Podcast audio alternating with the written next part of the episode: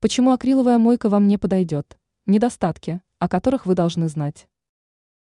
Акриловая мойка выглядит очень стильно и может стать настоящим украшением любой кухни. Впечатлены? Не обнадеживайте себя заранее. На этом ее преимущество, по словам эксперта сетевого издания «Бел новости» дизайнера Юлии Тычина, заканчиваются. Этот материал обладает крайне низкой устойчивостью к внешним воздействиям, поэтому мойка быстро поменяет свой цвет при контакте с различными красителями, такими как кофе, чай или свекольный сок. В результате, если вы случайно прольете на нее что-то красящее, вам придется использовать агрессивные чистящие средства с хлором, чтобы вернуть ей первоначальный вид. Такая уборка будет сопровождаться неприятным запахом. Подумайте, нужна ли вам красота такой ценой? Следующий минус акриловой мойки в том, что она не терпит контакта с горячими металлическими предметами.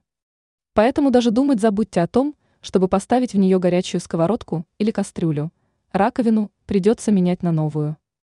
Мы рекомендуем не экспериментировать и установить на кухне стандартную металлическую мойку.